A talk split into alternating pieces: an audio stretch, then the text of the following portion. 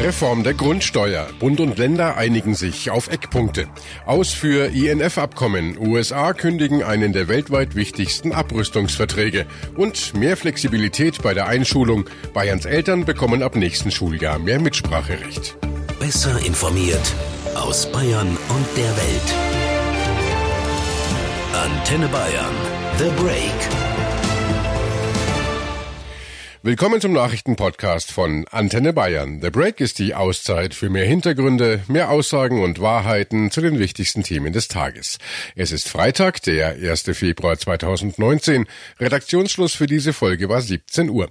Ich bin Antenne Bayern Chefredakteur Ralf Zinno. Sie ist eine der kompliziertesten Steuern, die in Deutschland erhoben werden, die Grundsteuer. Und sie muss reformiert werden. So will es das Bundesverfassungsgericht. Bis Ende des Jahres muss ein neues Gesetz her. Denn die bisherige Berechnung ist völlig veraltet. Die Grundsteuer ist die Steuer, die in Deutschland auf das Eigentum an Grundstücken und Gebäuden erhoben wird. In Westdeutschland wird der Wert der Grundstücke aktuell nach Kriterien von 1964 berechnet. In Ostdeutschland stammen sie sogar von 1935. Wie die Grundsteuer reformiert werden soll, darüber haben Bund und Länder lange gestritten. Heute nun gibt's einen Kompromiss. Cordula Senft aus der Antenne Bayern Nachrichtenredaktion, wie sieht der denn aus? Ja, das große Problem war ja, wie kann die Steuer gerecht erhoben werden, ohne dass daraus ein Bürokratiemonster wird. Und das sieht jetzt so aus. Erhoben werden sollen nicht, wie Bundesfinanzminister Scholz ursprünglich wollte, die Netto-Kaltmieten, die einzelne Hausbesitzer erzielen, sondern jetzt sollen die durchschnittlichen Mieten erhoben werden, die sich aus dem Mikrozensus ergeben. Diese Mieten werden dann nach den Wohngeldtabellen in verschiedene Stufen eingeteilt, die dann zur Berechnung herangezogen werden. In Fällen, wo die Miete geringer ist als diese Durchschnittsmiete, soll dann diese geringere Miete zugrunde gelegt werden. Das könnte natürlich aber doch wieder zu mehr Aufwand und möglicherweise auch Klagen vor Gericht führen. Außerdem werden zugrunde gelegt bei der Berechnung das Gebäudealter und die Bodenrichtwerte, also liegt das Grundstück in einer ländlichen Gegend oder in einer attraktiven Großstadt. Aber auch hier will Scholz so wenig Bürokratie wie möglich. Und obendrauf können dann die Kommunen ihre jeweiligen Hebesätze ansetzen. Das ist auch jetzt schon so. In finanziell schlechter gestellten Kommunen sind die Hebesätze Besätze höher als in eher reicheren Gegenden. Bundesfinanzminister Scholz war jedenfalls erstmals zufrieden mit dem Ergebnis heute. Und natürlich werden wir am Ende, wenn alles fertig ist, auch noch sicherstellen müssen, dass das fair zwischen den Ländern ausgeht und eine gute Lösung im Rahmen des Länderfinanzausgleiches gefunden wird. Ich bin sehr dankbar für diesen konstruktiven Prozess und für dieses doch sehr gute Miteinander nach einer Lösung suchen, das für unser Land jetzt wichtig ist und das wir jetzt in unsere weitere Arbeit einbeziehen können. Und Bayerns Finanzminister Füracker ist dann nicht ganz so begeistert. Er sprach davon, der Kompromiss heute sei eine erste vorsichtige Annäherung und Gesprächsgrundlage für ein neues Modell. Von einer Einigung sei man aber noch weit entfernt. Nochmal zu dir, Cordula. Warum ist die Grundsteuer denn so ein sensibles Thema und so umstritten? Die Grundsteuer gehört zu den wichtigsten Einnahmequellen der Kommunen und spült jedes Jahr rund 14 Milliarden Euro in die Kassen. Ohne dieses Geld müsste deutlich gespart werden, zum Beispiel bei Schulen, Kitas, Theatern oder Schwimmbädern. Grundsteuer zahlen Haus- und Grundstückseigentümer, das ist klar, aber auch Mieter? Wie das denn? Der Vermieter kann die Grundsteuer des Gebäudes als Betriebskosten auf die Nebenkosten umlegen. Daher zahlen auch Mieter in Deutschland indirekt Grundsteuer, obwohl sie gar keine Anteile an der Immobilie besitzen. Unter anderem SPD, Grüne und Linke fordern schon länger, die Grundsteuer nicht mehr auf die Mieter abzuwälzen. Wenn sie aber nicht mehr über die Nebenkosten erhoben wird, dann besteht die Gefahr, dass Immobilienbesitzer ihre Mehrkosten gleich in die Kaltmiete einfließen lassen. Hessens Finanzminister Thomas Schäfer ist zuversichtlich, dass bald mit der Arbeit begonnen werden kann. Es war für uns als Unionsländer sehr wichtig, möglichst große Vereinfachungspotenziale in diesem Gesetzgebungsprozess zu erschließen, dass eben nicht mehr jedes einzelne Grundstück, jede einzelne äh, Wohnung allein von ihrer tatsächlichen Miete angefasst werden muss, sondern dass wir das im Wesentlichen über Daten organisieren können, die wir in den IT-Systemen vorhanden äh, haben. Insofern wenig Bürokratie, so wenig Bürokratie wie möglich, Aufkommensneutralität sicherzustellen. Und das wird jetzt die Aufgabe der nächsten Wochen und Monate sein, das auch in der Feinjustierung hinzubekommen und dann auch im nächsten Schritt im Gespräch mit unseren Kommunen sicherstellen, dass die bei den Einregeln ihrer Hebesätze auch dafür sorgen, dass es in den jeweiligen Kommunen nicht zu Mindereinnahmen, aber auch nicht zu Steuererhöhungen kommt. Und ich glaube, dann wird es auch zu einer sehr beherrschbaren Situation für die Bürgerinnen und Bürger führen. Bis Ende 2019 muss das neue Gesetz dann stehen. Die USA haben das Aus für einen der weltweit wichtigsten Abrüstungsverträge verkündet. Washington steigt aus dem INF-Abkommen mit Russland aus. Den Vertrag gibt's schon seit 1987, damals abgeschlossen zwischen den USA und der damaligen Sowjetunion. Jetzt wirft Washington Moskau vor, diesen Vertrag zu verletzen. Sarah Gesade in Brüssel, um was geht's da? Der INF-Vertrag verpflichtet sowohl die Amerikaner als auch die Russen dazu, auf landgestützte atomare Mittelstreckenwaffen mit Reichweiten zwischen 500 und 5500 Kilometern zu verzichten. Russland hat aber neue Marschflugkörper, die nach Angaben Moskaus auch höchstens 480 Kilometer weit kommen. Die USA gehen dagegen von mindestens 2600 Kilometern aus. Und das würde bedeuten, Russland könnte mit seinen Marschflugkörpern fast alle Hauptstädte in Europa treffen. Die USA hatten Russland ein Ultimatum gestellt, diese umstrittenen neuen Marschflugkörper zu vernichten. Das Ultimatum läuft eigentlich erst morgen aus. Moskau machte aber schon früh klar, dass es die Vorwürfe für haltlos ansieht und nicht einlenken wird. Die Haltung der Bundesregierung in dieser Sache ist klar. Deutschland steht ganz klar auf der Seite seines NATO-Partners USA. Bundesaußenminister Maas. Ohne den INF-Vertrag wird es auch weniger Sicherheit geben.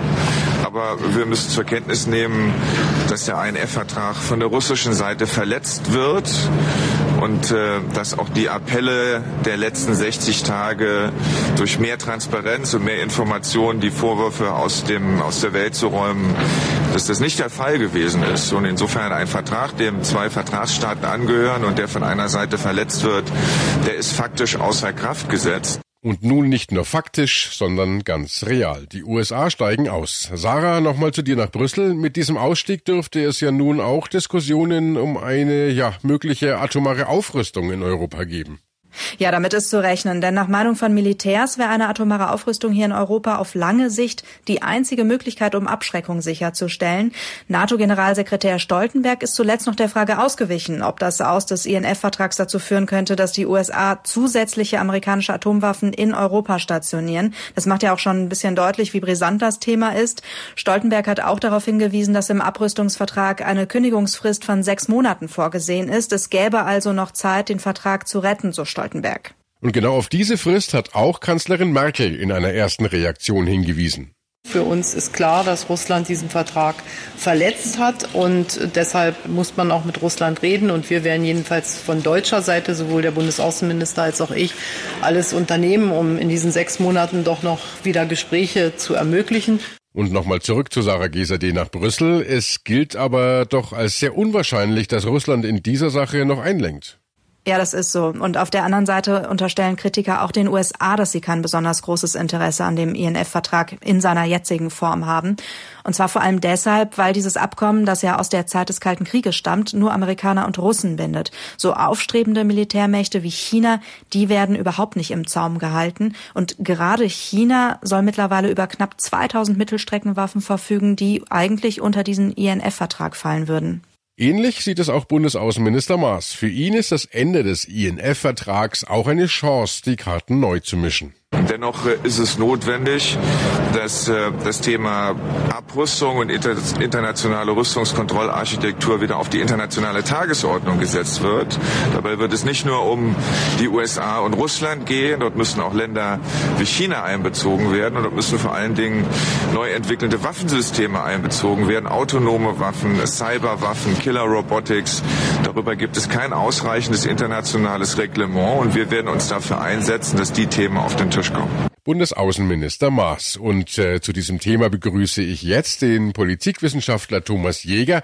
Herr Jäger, die eigentlichen Akteure sind die USA und Russland, möglicherweise später auch noch China, aber werden die Folgen nicht auch ganz speziell Europa treffen? Es ist richtig, dass ein Effekt sein wird, dass es nicht nur in der NATO, sondern auch in der Europäischen Union zu einer neuen Kluft kommt, nämlich zu einer Kluft zwischen den Staaten, die sagen werden, jetzt muss auch in Europa nachgerüstet werden und denjenigen, die das auf gar keinen Fall wollen. Die osteuropäischen Staaten werden diese Fähigkeitslücke benennen und werden die Amerikaner auffordern, hier nachzurüsten, möglicherweise auch in ihren Ländern diese Raketen zu dislozieren. Und die Bundesregierung wird das auf gar keinen Fall wollen. Denn hier hat man die gesamte Entwicklung um die Nachrüstungsdebatte ja noch in Erinnerung, an der damals seine Bundesregierung zerbrach, die von Helmut Schmidt. Danke, Politikwissenschaftler Thomas Jäger. Ab dem kommenden Sommer haben Eltern in Bayern mehr Spielraum bei der Einschulung ihrer schulpflichtigen Kinder. Kultusminister Piazzolo hat Einzelheiten eines neuen sogenannten Einschulungskorridors vorgestellt. Er verspricht mehr Flexibilität beim Wechsel vom Kindergarten in die Schule. Bayern-Reporter Hans Oberberger. Was genau muss ich mir denn unter so einem Einschulungskorridor jetzt vorstellen? Ja, da geht's um sogenannte Kann-Kinder. Das sind Kinder, die zwischen dem 1. Juli und dem 30. September sechs Jahre alt werden. Die sind ja grundsätzlich auch schulpflichtig, ab ihrem sechsten Geburtstag eben. Aber weil da natürlich oft auch Zwergerl dabei sind, die einfach noch nicht so weit sind, hat Kultusminister Piazzolo jetzt vorgesehen, dass Eltern dieser Kann-Kinder frei entscheiden können, ob ihre Kinder in dem Schuljahr, in dem sie sechs werden, oder eben erst im nächsten Schuljahr eingeschult werden. Dazu soll es standardmäßig zuvor eine Beratung Empfehlung und eine Empfehlung durch die jeweilige Schule geben. Laut Piazzolo wird äh, damit der individuelle Entwicklungsstand jedes Kindes bestmöglich berücksichtigt. Klingt ja ganz vernünftig. Wie sind denn die Reaktionen auf dieses neue Modell? Überwiegend tatsächlich ganz gut. Allerdings gibt's im Detail schon auch noch Kritik. Der Bayerische Lehrer- und Lehrerinnenverband etwa hält äh, dieses neue Einschuldungsmodell zwar grundsätzlich für eine gute Sache, allerdings kommt das Ganze nach Ansicht des Verbands für die Schulen einfach zu schnell. Das Ganze soll ja schon ab dem nächsten Schuljahr 2019-20 starten. In den Grundschulen finden in den nächsten Wochen aber schon die Infoabende zur Einschulung statt. Einige haben sogar schon stattgefunden. Da war dieses System natürlich noch gar nicht auf dem Tisch. Auch die entsprechenden rechtlichen Regelungen zur Umsetzung seien noch gar nicht da, sagt der BLLV. Das muss ja nicht sein. Auf ein Jahr mehr oder weniger komme es nicht an. Genauso gut könnte man das Ganze in Ruhe zum übernächsten Schuljahr einführen. Außerdem, so der BLLV, sei das Ganze auch ein möglicherweise falsches Signal. Ein falsches Signal? Warum? Ja, weil so ein neues System natürlich auch vermittelt, hoppla, jetzt kommt die Schule, jetzt muss ich als Mama oder Papa offenbar erstmal überlegen, ob mein Kind das überhaupt packt. Schon jetzt werden ja viele Kinder nochmal ein Jahr zurückgestellt, weil sie in der Entwicklung noch nicht so weit sind. Übrigens interessanterweise zwei Drittel davon Buben. Die Entwicklungspsychologen sagen aber, dass die allermeisten Kinder das mit sechs Jahren packen. Die Eltern trauen ihren Kindern da oft aus einem Beschützerinstinkt raus noch nicht so viel zu. Aber jetzt ist das ja quasi eine ganz normale Entscheidung. Dieses Jahr oder lieber doch erst nächstes. Der Lehrerverband befürchtet, dass da eben viele Kinder eigentlich zu spät eingeschult werden. Lieber, und das fordert zum Beispiel auch die bayerische SPD, sollte das Modell der flexiblen Grundschule ausgeweitet werden. Und was muss man sich unter dieser flexiblen Grundschule vorstellen? Ja, das gibt's schon an über 200 bayerischen Grundschulen. Dabei ist es für die Kinder möglich, die ersten beiden Schulklassen in einem, zwei oder drei Jahren zu durchlaufen ohne dass es offiziell als Durchfallen gewertet wird. Bei Bedarf können fünf zusätzliche Lehrerstunden in Anspruch genommen werden. Sowas äh, könnte natürlich erstens auf alle Grundschulen ausgeweitet werden und zweitens gäbe es auch noch die Möglichkeit, dieses flexible System innerhalb der Grundschulen selbst noch mehr auszudehnen. Damit könnte dann wirklich völlig individuell auf Entwicklungen der jeweiligen Kinder eingegangen werden. Das eine Modell schließt allerdings das andere auch nicht zwingend aus. Wie gesagt, einig sind sich fast alle, dass es gut ist, überhaupt mehr Flexibilität und damit auch individuellere Fördermöglichkeiten ins Schulsystem zu bringen.